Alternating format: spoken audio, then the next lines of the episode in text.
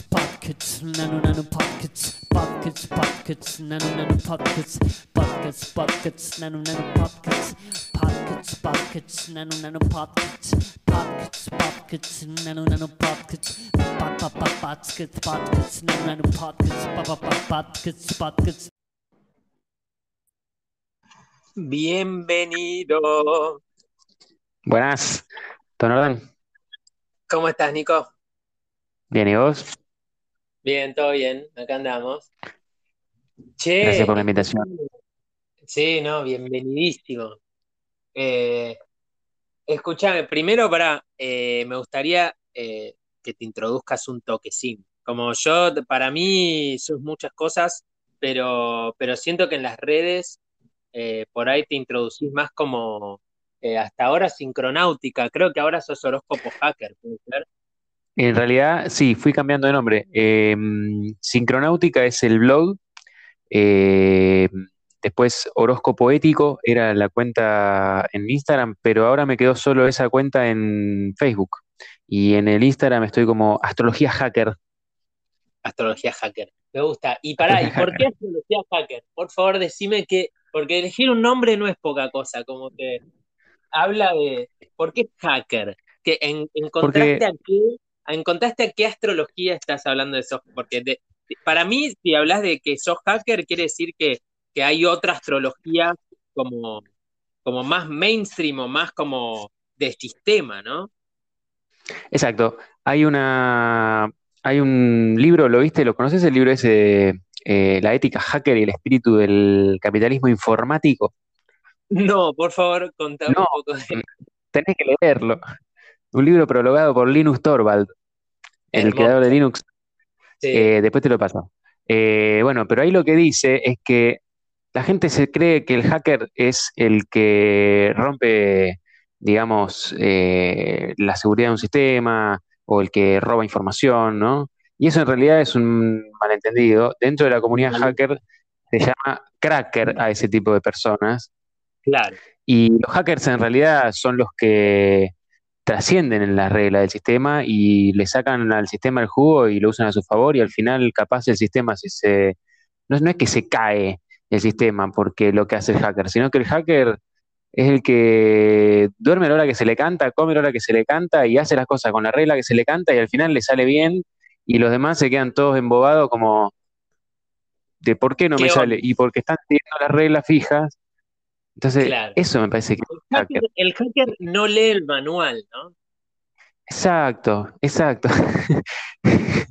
Podría porque ser. que el, el- el- porque hack, en inglés el verbo hack eh, se usa para juguetear con algo.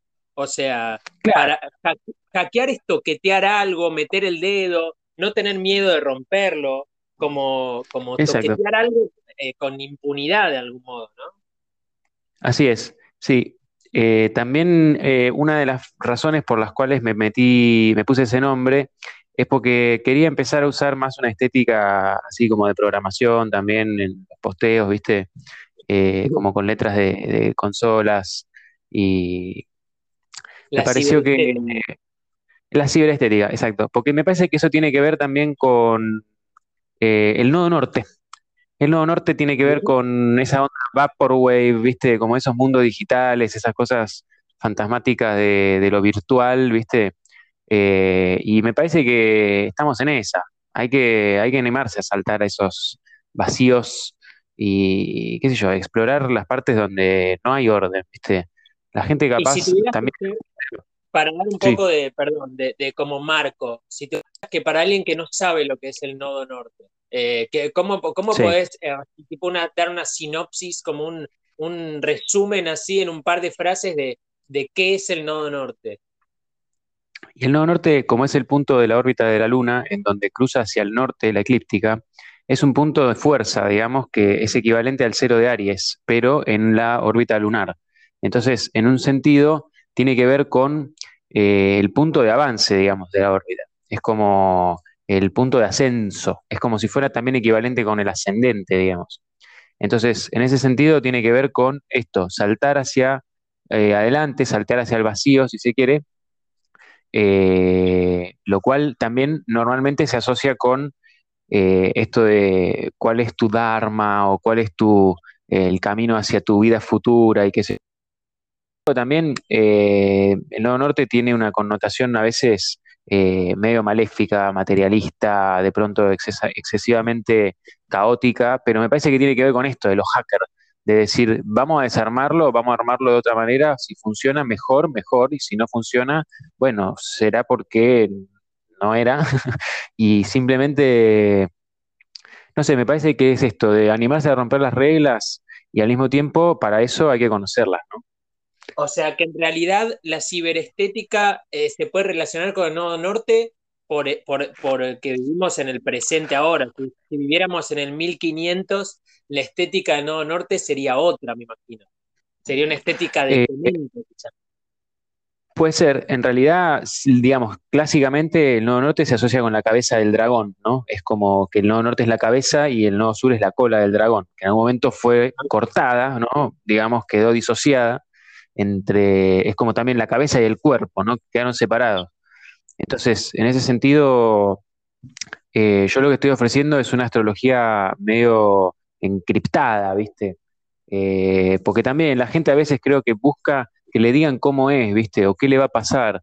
Y es tipo, mira, eh, te mando ahí unas frases y vos interpretalo, ¿viste? Porque si no, además, ¿qué? Es como, no sé, ir a la iglesia que te lean la Biblia, ¿viste? Por eso, la ética hacker y el espíritu del capitalismo informático es una especie de juego con el nombre del libro este de Weber de La ética protestante y el espíritu del capitalismo. Entonces, mm. como que la ética protestante era precisamente, vamos a traducir la Biblia para que cualquiera la pueda leer. Eh, y en ese sentido, me parece que la ética hacker tiene que ver con esto también. Que, yo pongo una información y si la gente no la entiende, eh, le digo, no uno me pone, no te entiendo nada. Digo, porque acá está el espíritu, Juan Carlos le pongo, es tipo, negro, el meme, ¿viste? Y si no se entiende un meme, no se puede eh, explicar un meme, es como explicar un chiste. Cada quien tiene que ver y leer su propia carta, en definitiva. Bien. Y, ahora quería, quería, me parece buenísimo, eh, porque también, o sea, personalmente, a nivel astrológico, a mí me pasa que que apenas estaba arrancando, o sea, es muy loco, pero la curva es rara. Eh, apenas empecé, como, como, me empezó a intrigar la astrología hace más de 10 años, eh, yo quería hablar con todo el mundo de las pequeñas cosas que sabía, como del peque de la pequeña idea que yo tenía sobre cada signo y, y como la superficialidad o, o, casi caer en la boludez de pretender entender algo que ni siquiera investigaste. Y después cada vez que me metí más en el tema de la astrología, y eh, yo personalmente aprendí con Fede Muriel, que, que lo conocés, es un gran amigo. Em, Crack. Lo principal, creo yo, lo primordial, lo aprendí con él. Y es una forma de enseñanza que tuve de, experiencia directa con el cuerpo, porque las herramientas que usábamos eran de, constelaciones familiares y de, y de disponer energías en un campo y de, y de percibirlas con el cuerpo. No tanto una forma académica de Casa 11 o de, o de, viste, como mucha gente estudia Caruti o estudia a través de libros hmm. eh, dibujando, dibujando cartas, que está buenísima las dos, digo, no, sin criticarla, ¿no? Pero digo, yo tenía esa forma de experimentarlo. Entonces después lo que me terminó pasando a través de los años es que cada vez me dan ganas de hablar menos de astrología. Cuando me encuentro en charlas con gente y escucho las cosas que dicen, es como, tal la construcción arriba de cimientos rotos que, tengo que primero derribar la torre para después empezar a construir con ladrillitos para poder dar mi opinión. Es como que eh, es todo un esfuerzo tan grande que, me lleva al silencio. Entonces, siento que vos estás en un espíritu similar, eh, pero obviamente, o, sea, vos con una bandera mucho más fuerte porque claramente lo, lo llevas adelante, ¿no? Eh, lo mío es algo más personal que no suelo compartir mucho. no, sí, eh, lo que vos me estás planteando me suena que tiene más que ver con un nodo sur, porque es esto, el cuerpo, y no importa lo que dijeron los autores, no importa lo que, lo que dice la interpretación del cosito, eh, ya lo sabés, ya lo sabemos, ¿me entendés? Ese es el nodo sur, el punto en el que ya conoces, ya sabemos. Por eso, y de ahí es de donde me parece que es donde realmente ancla la idea. Yo por eso es como que lo que estoy haciendo es un latigazo, digamos, a que esto, aparece la interpretación, aparece la cosita, la viñeta, la formita, pero está todo glitcheado, ¿me entendés? Está medio mal traducido, capaz está como superpuesto con una imagen en negativo. Y entonces ahí es donde es tipo, pasalo por el filtro de tu experiencia, no es, ah, esto te va a pasar esta semana porque tenés tal planeta en tal lado. No, loco, es tipo, fíjate, te está pasando algo de esto, a interpretarlo, ¿me entendés? Y en ese caso, a mí me gusta mucho tu abordaje de esto de generar una experiencia de aprendizaje desde como el, download directo, ¿viste? Como, eh, es como bomba de info que lo tocas y de repente te corre así por el cuerpo, ¿viste? Y decís, apa, me enteré de algo, ¿me entendés? Es como que queda ahí latiendo, latiendo en el, inconsciente y no es una información explícita, digamos, eh, digital, en un sentido, digamos, de, de algo que es una cosa y no la otra, sino de, eh, es algo analógico, es una info que está ahí y que al que le resuena, le resuena, y bueno, eh, hace lo suyo, es como que es, simplemente contemplarlo. En algún punto, y esta es, este es mi forma por ahí de, caer a esto, que es, eh, la data que hay dando vueltas es infinita, ¿no? El, el cuerpo tiene su sensor.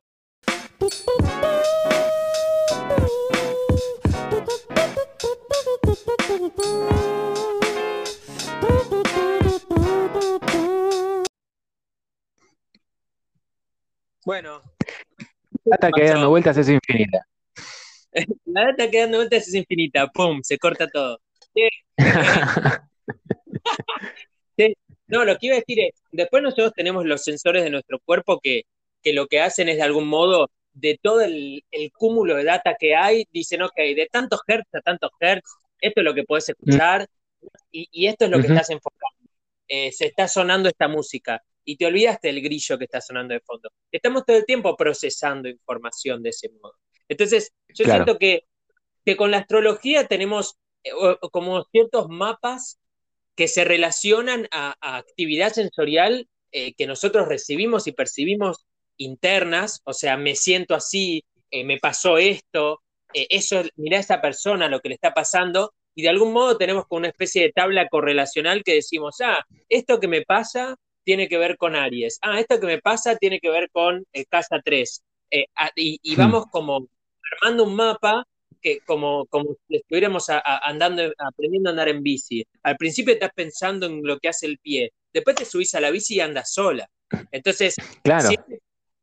Siento, que al, es como que si uno, si uno, y esto ya es una crítica de mi parte, si uno tiene un, un ingreso a esta información puramente académico, lo que terminás haciendo es meter a la mente en todo. Y si vos tenés un interés a la información físico, es, vos recibís el estímulo directo, tenés como la data cruda, sería de la, de la foto, eh, hmm. y después mente lo que puede hacer con esa data cruda es, es, es, ah, a ver si esto tiene que ver con esto, esto no tiene que ver con esto, y la, es como que la mente viene posterior a tratar de traducirte a tu ser narrativo lo que tu ser como, no sé cómo decirlo, cárnico, tu, tu parte eh, y, y, vos de algún modo estás ahí para, para eh, diseccionar y poder decir en palabras después todo esto que percibiste. Pero así como vos hablas del nodo sur, de algún modo, toda esa información, vos podés siempre volver al crudo para ver si esto que estás diciendo es correcto o no, porque tenés el crudo siempre siempre se pueden buscar más palabras más precisas para expresar la misma emoción, la misma sensación, pero nunca vas a poder hacerlo del todo. Entonces, en ese sentido, yo por eso voy al grano de tirar ahí un sello con una info condensada, una cosa, una, placa densa llena de palabritas, que es tipo, uy, pará, abrumador. No, no, pero al mismo tiempo, en esa experiencia medio en la que es como una placa llena de info, de repente, ah, claro, es esto lo que tenía que mirar. Claro, se te acomoda de repente, porque también a veces, esto que dijiste, solamente leyendo los libros uno no va a aprender la astrología. Pero si uno solamente lee los libros, como los que mencionaste de Caruti, como la perspectiva académica, que yo te diría es una perspectiva antiacadémica, la perspectiva de Casa y de Caruti. de hecho, porque lo que hace es toda una metáfora, toda una cosa ahí del análisis del símbolo en términos metapsicológicos y al final no te da una estructura formal dentro de la cual pensar. Al contrario, te rompe la estructura formal.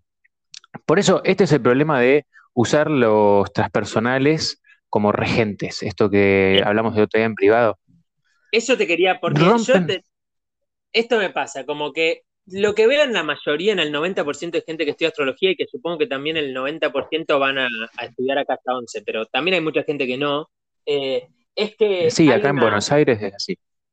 Sí, digo, pero hay una distribución de regencias que es casi de libro, eh, que, pasó a ser como la clásica, que es, bueno, Plutón eh, tiene que ver con Escorpio y Urano tiene que ver con Acuario y son intercambiables. Casa 12, Neptuno hmm. y Pisces pasan a ser como tres maneras de, hablar de lo mismo en algún punto. Eh, entonces, por, vos ahora te vi que estás con una especie de campaña en crítica de esto. ¿Qué, cómo, ¿cómo, lo, cómo me puedes em, explicar esa campaña? O sea, ¿qué es lo, ¿cómo podemos bajar a tierra eh, esa, esa crítica o esta campaña que tenés, que estás levantando como una banderín rojo que decís, che, ojo con esto de las regencias en nuestros personales.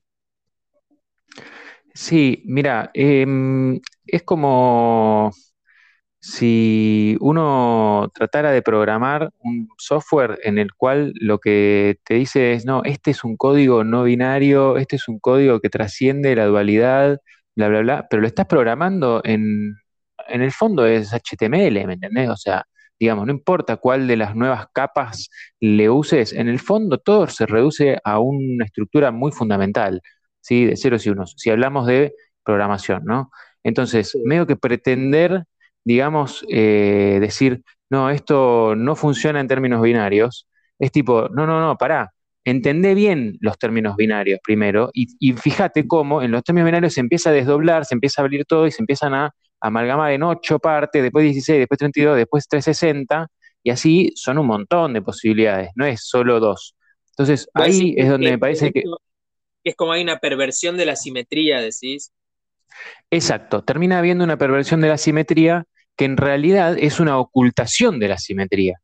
Y se termina diciendo no, porque mejor así, asimétrico. Y en el fondo, a ver, yo quiero decir, descubren nuevos planetas, los astrónomos, ¿no? Y le ponen nombres, porque sí, no es que estuvieron ah, meses y años analizando cartas antes de decir, ah, este es Neptuno, el dios del inconsciente, ah, este es Plutón, el dios del infierno. No, agarraron y dijeron, eh, ve, un nombre. el chabón le dijo a su, a su hijo, eh, decime un nombre para este planeta. Y el hijo dijo Pluto porque estaba mirando al perro de, Disney, ¿me entendés? Y por eso le puso, le puso Pluto. No porque lo hayan razonado astrológicamente. Ahora, nosotros tomamos esa información que parte de lo que, digamos, las convenciones de los astrónomos y decimos, ah, debe ser que esto es así porque el inconsciente colectivo quiso que, qué sé yo. No, los astrónomos con su mente sesgada por sus perspectivas y su, digamos, dinámica cultural actual, eligieron ese nombre.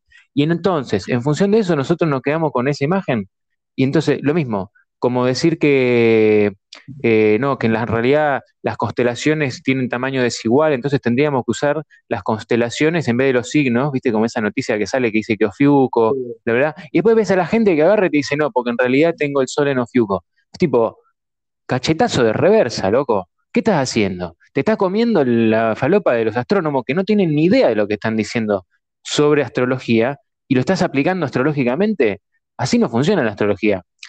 porque encima, después... Porque, porque claro. ¿dónde está la línea de, donde vos estás, eh, o sea, de una manera estás 100% del lado simbólico y de la hipersimetría. del otro lado está 100% del extremo de la astronomía y la exactitud de, lo, de dónde está cada cosa. Entonces, ¿en dónde pero, no. punto medio? Porque en realidad el problema con la astronomía es que se toma simbólicamente.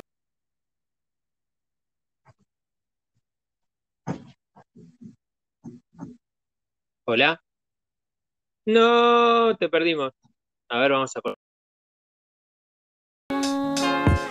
Podcast.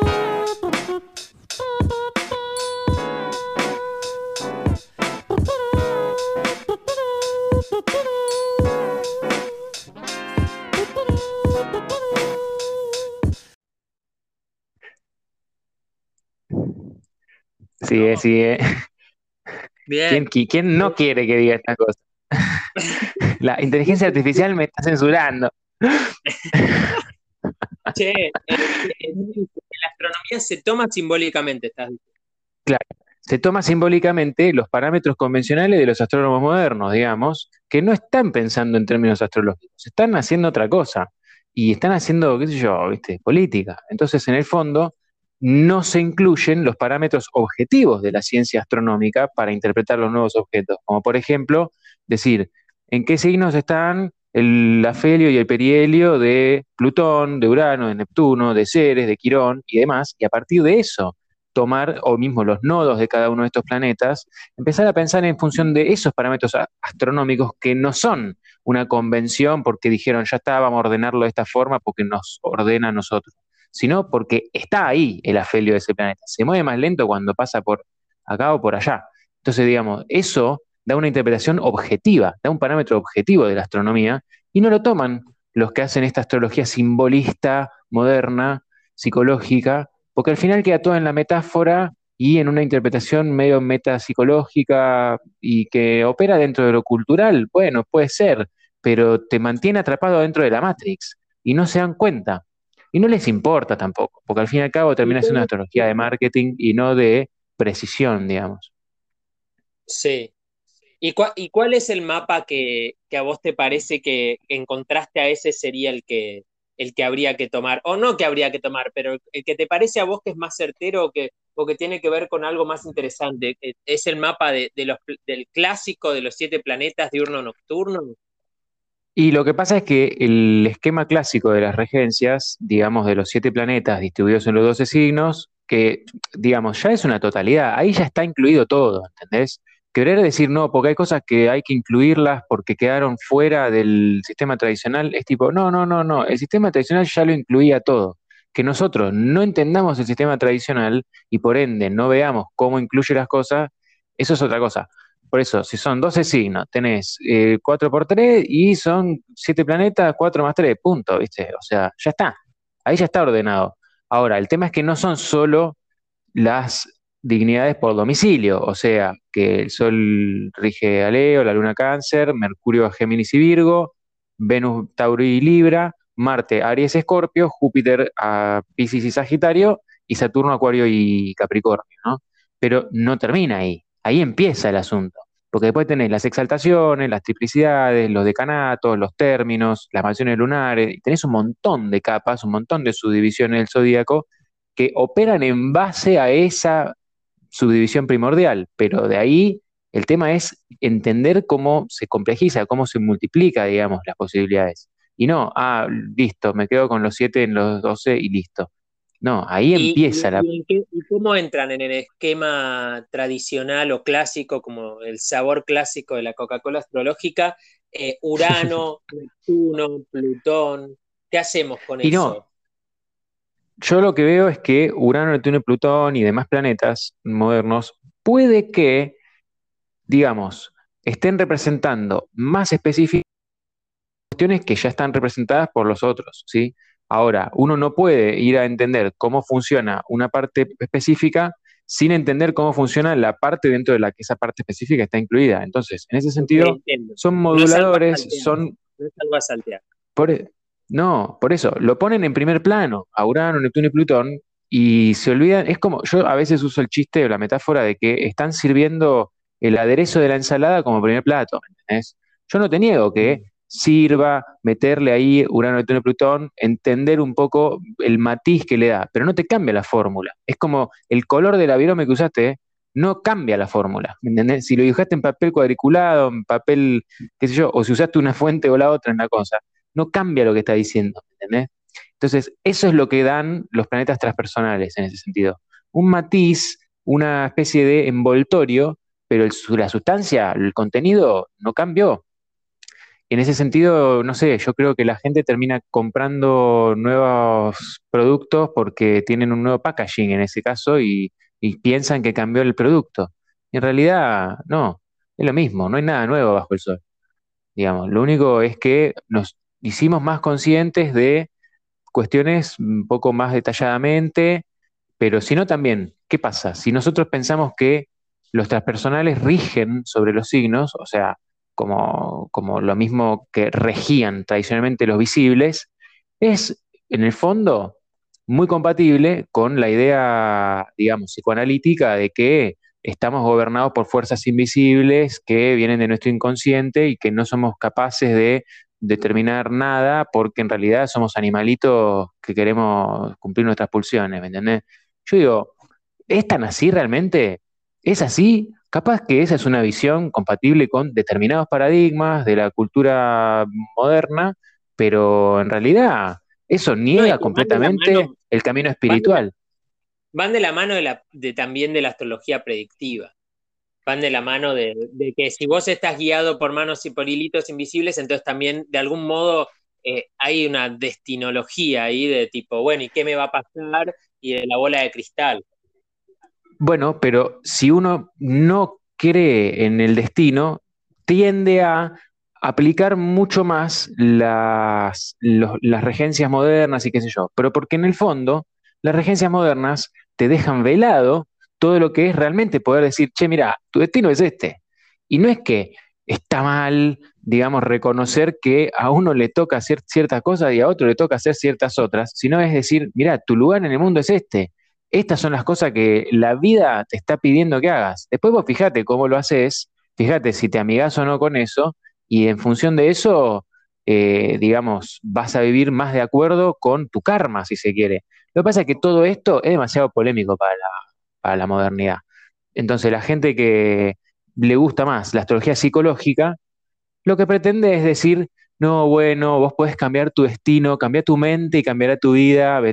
No, loco, o sea, está bien, vos qué, qué querés, ser lo que se te ocurra que quieras ser porque lo viste en, en la tele y decías, ah, yo quiero ser como él. Entonces, bueno, viví alienado, ¿viste? Disfrazate de Batman y sé lo que quieras ser y fíjate qué costo tiene, ¿me entendés? En vez de trabajar el propio disfraz, trabajar el propio, no sé, modelo, en vez de tomarlo de afuera y hacerlo como te dijeron que era. Porque eso es lo que pasa con la gente que toma Urano como regente de Acuario, ponele. Repiten, repiten sin pensarlo.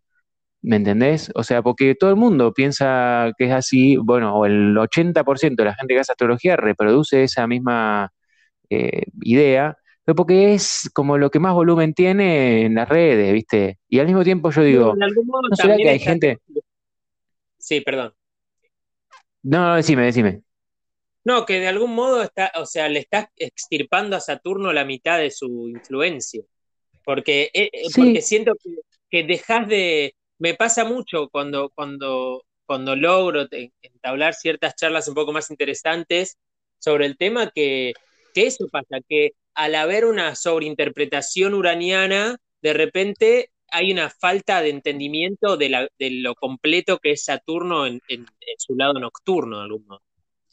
Por eso, no hay manera de canalizar sanamente en la realidad la energía uraniana si uno no tiene la energía saturnina bien puesta, ni tampoco la neptuniana ni la plutoniana. Lo, primero que hay que trabajar para tener en cuenta los transpersonales en lo concreto es tener un Saturno bien puesto. Si uno no tiene un Saturno acomodado, no, no hay manera de darle cauce a las energías transpersonales. Y muchas veces la gente, en nombre de lo transpersonal, niega la parte de lo saturnino. Esto es un poco, no sé si viste la, idea de Ken Wilber de la falacia pretrans. ¿La escuchaste nombrar? No. Bueno, Ken Wilber, filósofo transpersonal, integral norteamericano, sigue vivo, dice que normalmente en los campos, digamos, de lo transpersonal, se cae en, bueno, en la psicología en general, se cae en un reduccionismo que es la falacia pretrans. Y él da el ejemplo claro de Freud y Jung, ¿no? Que Freud negaba completamente cualquier fenómeno transpersonal, aduciendo que era una experiencia psicótica, infantil, imaginativa, mientras que Jung a cualquier experiencia psicótica la asumía como que era una persona mística transpersonal. Entonces, eso es no confundir o sea, es confundirse que todo lo que queda fuera de lo personal, entonces por ende es o todo inconsciente o todo supraconsciente. Y no, hay cosas que son subconscientes y hay cosas que son supraconscientes, pero en ese caso muchas veces la gente se engancha con lo subconsciente pensando que está yendo hacia lo supraconsciente. Y no es así, al contrario. es como trabajar el alma creyendo que estás haciendo algo espiritual. Y no, al revés. Hay gente que se queda pegada al plano álmico y se piensa, porque eso es lo que hace la psicología. Psicología es, por definición, psique es el estudio del alma. Entonces, tienen un rechazo por la espiritualidad los psicólogos, al fin y al cabo, porque tienen una perspectiva más bien materialista, en definitiva tratan de explicar los fenómenos religiosos en términos culturales, y ahí es donde yo creo que la caga la astrología que se ata al paradigma, digamos, del psicoanálisis, ¿me entendés? Eh, porque termina siendo como la astroterapia. Dicho en otras palabras, como que la experiencia colectiva de la cual uno es parte no, no está tenida en cuenta. Por eso, te aíslan del contexto social pensando en que no, en realidad esto es un fenómeno kármico universal, es un principio trascendente. Y no, loco, esto está filtrado por los mitos griegos. En todo caso, compararlo con los mitos védicos, compararlo con otro tipo de mitología, cuando se hace ese tipo de abordaje simbólico, no, no lo hacen. Se quejan de que la mitología griega es patriarcal y chao.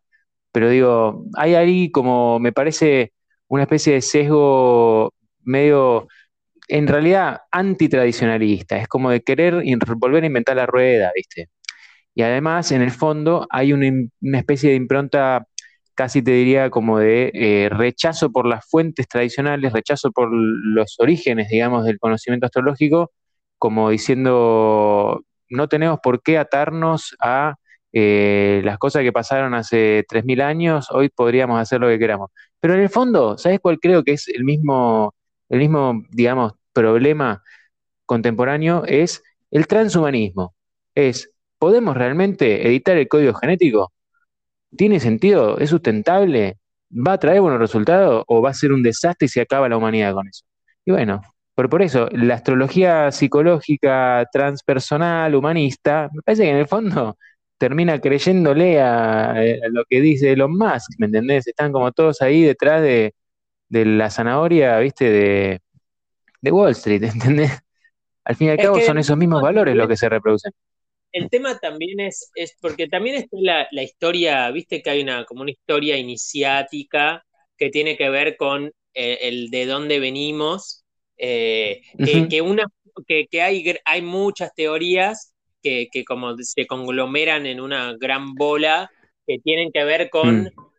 fuimos, que, es muy bíblica también, ¿no? Es muy eh, semita, que tiene que ver con mm. estos dioses o estos seres que no eran de acá, vinieron acá, hmm. editaron genéticamente a estos homo lo que sea que había, eh, y acá estamos. Como, como venimos de, este, de, una especie, o sea, así fuimos creados, eso, como nuestro mito de creación hmm. es, fuimos editados genéticamente. Entonces, de algún modo, creo que eso abre un arco grande a, entonces, nosotros al entender esto podemos intentar editarnos genéticamente a nosotros mismos. Claro, eh, pero eso en definitiva es jugar a ser dioses o eh, creerse incluso que los dioses son los que llevan la batuta. Y en realidad los dioses también son secretarios del, del, del, demiurgo y en el fondo el demiurgo también es como una de las funciones de eh, la creación auténtica. Entonces, ahí está la, cuestión. Esto me parece muy interesante en la mitología védica, ¿sí? Porque ellos juegan mucho con la idea de que los dioses van a intervenir en la vida humana, pero si se mandan alguna cagada, los sabios, o sea, los rishis, son los únicos que pueden maldecir a los dioses y ponerles un límite. Y cuando un rishi se enoja con uno de los dioses, el dios ahí está en problemas. Porque en definitiva, esta es la idea de que el astro domina al hombre, pero el sabio domina al astro, digamos, ¿no? Y en ese sentido tampoco es, ahora los planetas se van a mover como yo quiero, sino decir, a mí los planetas no me van a terminar eh, arrastrando en contra de mi voluntad. En todo caso, me alío con esas fuerzas y le saco la mejor, digamos, el mejor jugo. Sí, en definitiva es una conversación igual. Como termina siendo una conversación entre ambos puntos de vista, porque no, no va ni para un lado ni para el otro. O sea, Dios, en, este caso, dicho mal y pronto, Dios se puede equivocar, eh, al igual que vos, eh, y, y vos estás en todo tu derecho para marcárselo. Total. Y me parece que también el problema es que muchas veces la gente cuando entra en la, la, noción esta de que si entonces hay un Dios creador que tiene una voluntad, que no sé qué, pero entonces, ¿cómo puede ser que exista el mal? ¿Cómo puede ser que exista la guerra? ¿Y cómo puede ser? Bueno, entonces, ¿por qué? Si Marte y Saturno son maléficos, ¿qué? ¿Dios quiere que haya el mal? Sí, también. Capaz que es parte ¿Me entendés? Pero el problema eh, no es que eso, exista, sino que nosotros no lo reconozcamos. Porque uno puede decir, ah, bueno, lo maléfico existe, y bueno, yo a veces puedo tener que ser maléfico, puedo tener que actuar eh, de alguna manera que a otro le va a resultar inconveniente, y eso también es, natural, es, es, sabio, incluso aceptar que a veces uno tiene que ser agresivo, etc. Entonces, por ejemplo, por eso ya esto Plotino lo había, digamos, reflexionado en términos de que si existe algo que es maléfico, en realidad no es maléfico, es porque Dios quiere que exista, entonces es parte y está bien. Tampoco negar que va a ser más difícil un Marte-Saturno que un Venus-Júpiter, pero sí entender que tiene su función, tiene su necesidad de ser y eh, hasta hay que vivir con eso. Y el que lo rechaza, y bueno, se lo va a pasar por encima. Tiene que ver también con, como esta cultura que hay hace varios siglos de, marginalizar lo traumático. Como, y de, tener encerrado a los locos y de, de o sea, de tener tanta gente presa, como, como es, es esta cultura de, no incluir en la, mesa. Claro, exactamente. No incluir en la mesa gente que... a, lo traumático. Mm. Mm. Sí, y en nombre de eso también, como preferir formar parte de una masa en vez de realmente hacer un trabajo de conciencia individual, hacer una especie de proceso espiritual, qué sé yo. También me parece que es como entender que la vida va más allá de lo inmediato, ¿viste? Hay que, no sé, ponerse de cara a la eternidad con todos esos ciclos y todos esos movimientos y todas esas cuestiones, y decir, eh, no es que resuelvo un problema hoy a ver a qué hora me conviene ir al banco, ¿me entendés? No, no se trata de eso. Y la gente que lo usa para eso, bueno, está bien, allá ellos, los millonarios, lo que quieran, hacer la manipulación el día que se ponen los planetas retrógrados, ¿viste? Y yo lo veo y digo, a la mierda. Y después justo sale la noticia de que, ah, Ofiuco, el nuevo signo, los astrólogos se equivocan. Claro. Así confunden a la gente. Y lo peor es que muchos astrólogos se comen ese, ese modelo de pensamiento y lo repiten. Y ahí yo creo que son enemigos de la astrología los que están en esa, ¿viste? Porque en el fondo rechazan eh, como las raíces, las raíces de su campo. ¿Qué sé yo? Me parece que hay gente que no tiene memoria o que no le interesa, digamos, eh, no sé, generar una reflexión crítica por miedo, ¿viste? Ahí hay que ver por qué la gente se acerca a la astrología.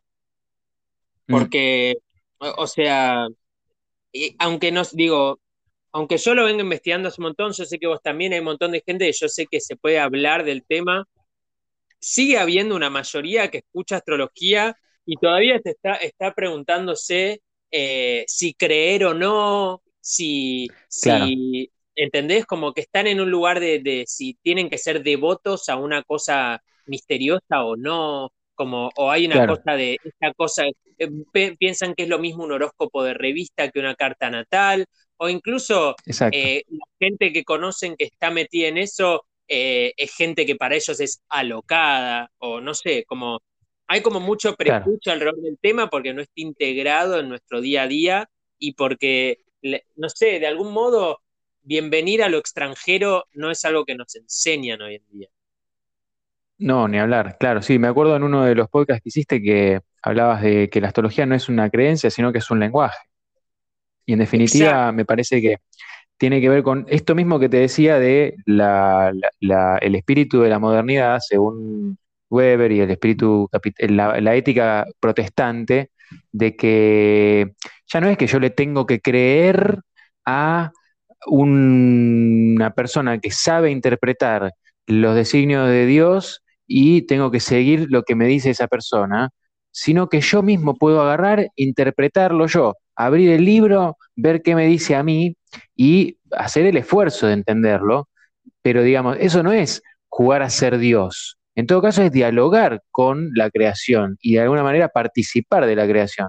En ese sentido es ser creador sin creerse que, ah, yo, el creativo, creé esto y yo lo hice y vos no. No, loco, vos estás participando en un proceso que no tiene que ver con vos. En todo caso, a través tuyo pasan cosas y ahí es donde ancla lo uraniano, ¿me entendés? Pero desde una perspectiva no narcisista, si se quiere. Y para eso es donde está Saturno. Y es esto de, va más allá de tu tiempo de vida, el proceso en el que participas creativamente, ¿me entendés? y, ahí, bueno, es abrirse la incertidumbre. Sí. No, y que digo que es posterior a, la muerte del ego, como que lo creativo viene después de la muerte del ego. En, si vemos cronológicamente la rueda, como eh, de algún modo, entre comillas, ya pasamos por Escorpio para llegar a Urano. Eh, eh, como una forma de verlo, como ya, ya, ya sucedió ese momento de narcisismo, hace como cuatro signos atrás, no sé.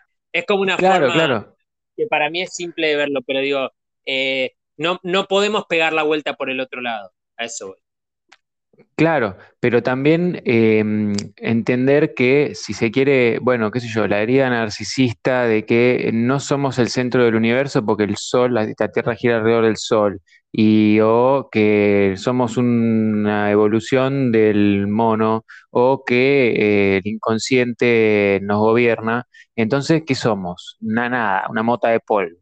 Y la verdad me parece entender que hay que desandar todas esas capas de, digamos, sentimiento de rechazo de parte nuestra misma hacia nosotros mismos y acordarnos que en realidad tal vez no somos una especie de casualidad cósmica en la que el mono eh, evolucionó y de pronto, sino que, no, no, algo, alguien, no sé, lo que quiere que estemos haciendo lo que estamos haciendo. Y en ese caso, si uno dice, y capaz que son alienígenas ancestrales, que de repente nos quieren tener sometidos, nos quieren tener esclavizados, y la gente cuando se mete con esa versión, digamos, de la historia o de la, del origen de la humanidad, eh, capaz no se da cuenta de que en el fondo representa que la humanidad se liberó de esa gente y se fueron, porque no nos podían mantener sometidos. Y ahora hay gente que se cree que puede reemplazar y seguir haciendo aquello. Y no sé, viste, yo en ese caso creo que tiene que ver con, eh, no sé si lo tenés a Mark Pacio, ¿lo ubicás? Un podcaster Me encanta que esoterista. La, la, data porque no, crack. Soy cero, soy, soy cero eh, datero, tipo, eh, como que acumulo información y me, me, voy armando mis ideas, pero soy muy mal bibliógrafo. Claro, no, Mark Pacio habla del abandono cósmico, que es este, este trauma original de la humanidad en el que nos abandonaron nuestros creadores, nos dejaron a nuestra merced. Y en la medida que la gente toma conciencia de eso, empieza a darse cuenta de que se odia a sí misma, porque se siente, se siente rechazo por sí misma, porque en el fondo siente que fuimos rechazados por nuestros creadores, que nos dejaron ahí en banda en la tierra y ahí es donde empieza, me parece, ese camino de ascenso en el cual hay que desandar un montón de capas de, digamos, desilusión en la cual la cultura se fue como, no sé, como armando esas, esos modelos mentales para protegerse de esa sensación, viste, como de, de que en el fondo estamos a nuestra merced, somos responsables de la existencia que creamos. Personalmente eh, siento que, no nos abandonaron por intención, sino que, que, las órbitas eh, hicieron que, se que no, no, les sea más económico venir al planeta. Como que de algún, modo, eh, de algún, modo, la órbita de donde son ellos pasa como que tiene alguna resonancia cada tantos miles de años y ahora estamos en el interín entre que se fueron y volverán. Exacto. Exacto. por ahí soy yo abrazándome a mí mismo para no sentirme tan abandonado. Puede ser. Eh, no, pero me parece que de todas maneras, en el medio tenemos que ver cómo hacemos para más o menos vivir de acuerdo a, eh, no sé, viste, las leyes de la naturaleza. Y no las leyes desviadas que vamos deformando culturalmente según lo que el poder de los que tienen la batuta, ¿viste? Y en ese sentido me parece que tiene que ver con esto, ver el mundo más allá de lo humano.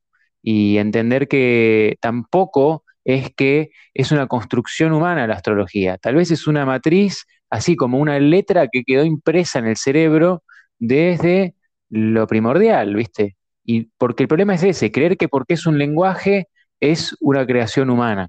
Y capaz que es otro tipo de lenguaje. Es un lenguaje más parecido a la matemática, más parecido a lo que puede ser la geometría, la biología, la música, que me parece que son maneras de codificar algo que es trascendente, algo que es de otro plano.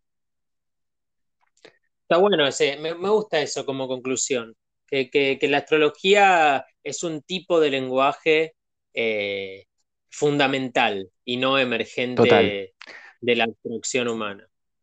Y un lenguaje analógico, en fundamento. Me gusta. Che, bueno, hasta ahí llegamos hoy. ¿Querés, eh, si te quiere, la Genchi te quiere buscar, eh, buscan Astrología Hacker en Instagram? Astrología Hacker en Instagram. Eh, si no, mi, nombre es Nicolás Boqué. En YouTube hay un montón de data. ¿Y estás haciendo algún tipo de curso, seguimiento, consultoría, cualquier tipo de servicio alrededor de esto ofreces. Sí, sí, sí, yo hago lecturas individuales y a la gente que ya conozco, que ya les he hecho una lectura, les puedo ofrecer clases. Eh, pero en principio está todo descrito en mi blog. bueno, espectacular. Bueno, Nico, nos vemos la próxima. Gracias, Nano. Dale, un gran abrazo. Abrazote.